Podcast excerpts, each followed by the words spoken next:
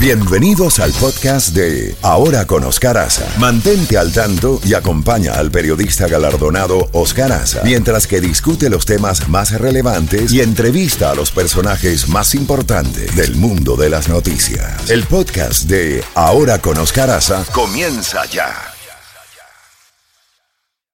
Muy bien, hasta ahora tenemos ya a nuestro primer invitado, el señor Roberto Molleda, que es meteorólogo del Servicio Nacional de Meteorología acá en nuestra área, porque estamos haciéndole seguimiento a este potencial ciclón tropical 9 que avanza sobre el Caribe y él nos va a dar la más reciente información. ¿Qué podemos esperar de este ciclón tropical? Buenos días, Roberto, bienvenido. Sí, buenos días.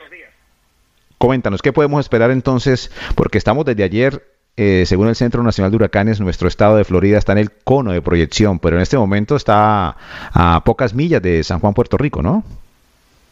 Eh, bueno, sí, eh, el, el ciclón, no el ciclón todavía, el, sistema está básicamente ya cruzando las Antillas menores, o sea, está todavía al sureste de Puerto Rico, pero se espera que pase cerca de Puerto Rico esta tarde y esta noche, por eso hay, hay aviso de tormenta tropical para la isla de Puerto Rico, las Islas Vírgenes y también para eh, la República Dominicana. Estuve mirando ayer varios informes de meteorólogos donde se habla que está un poco desorganizado, o sea, no está como tan bien organizado, pero de todas maneras, lógicamente hay que hacer el seguimiento. ¿De qué depende cómo está la atmósfera? ¿De qué, de qué depende todo esto, Roberto? Eh, sí, así es. Eh, ha mejorado un poco en su organización, todavía le falta una articulación en superficie bien definida. Eso es lo único que falta para que se convierta en una tormenta tropical. Eh, todavía pensamos que eso va a ocurrir y eso va a pasar hoy. Eh, pero sí, eh, básicamente hay, varios factores.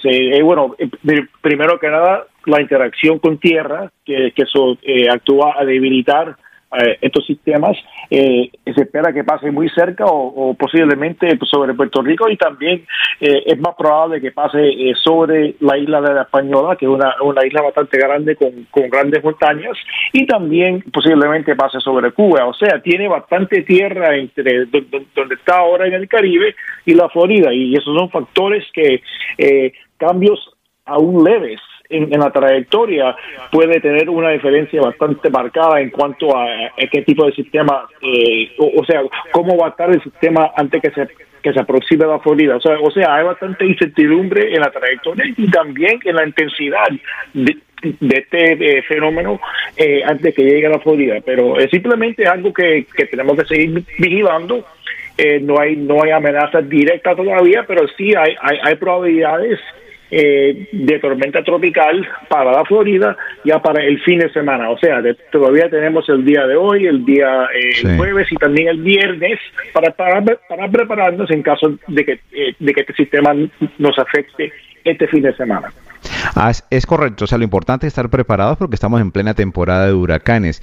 He visto los modelos tanto americanos como los modelos europeos. El modelo europeo lo lanza más hacia los lados de por Cuba, por el estrecho de la Florida, pero de todas maneras ambos modelos nos indican que aquí llegaría como tormenta tropical y con mucha agua, ¿no?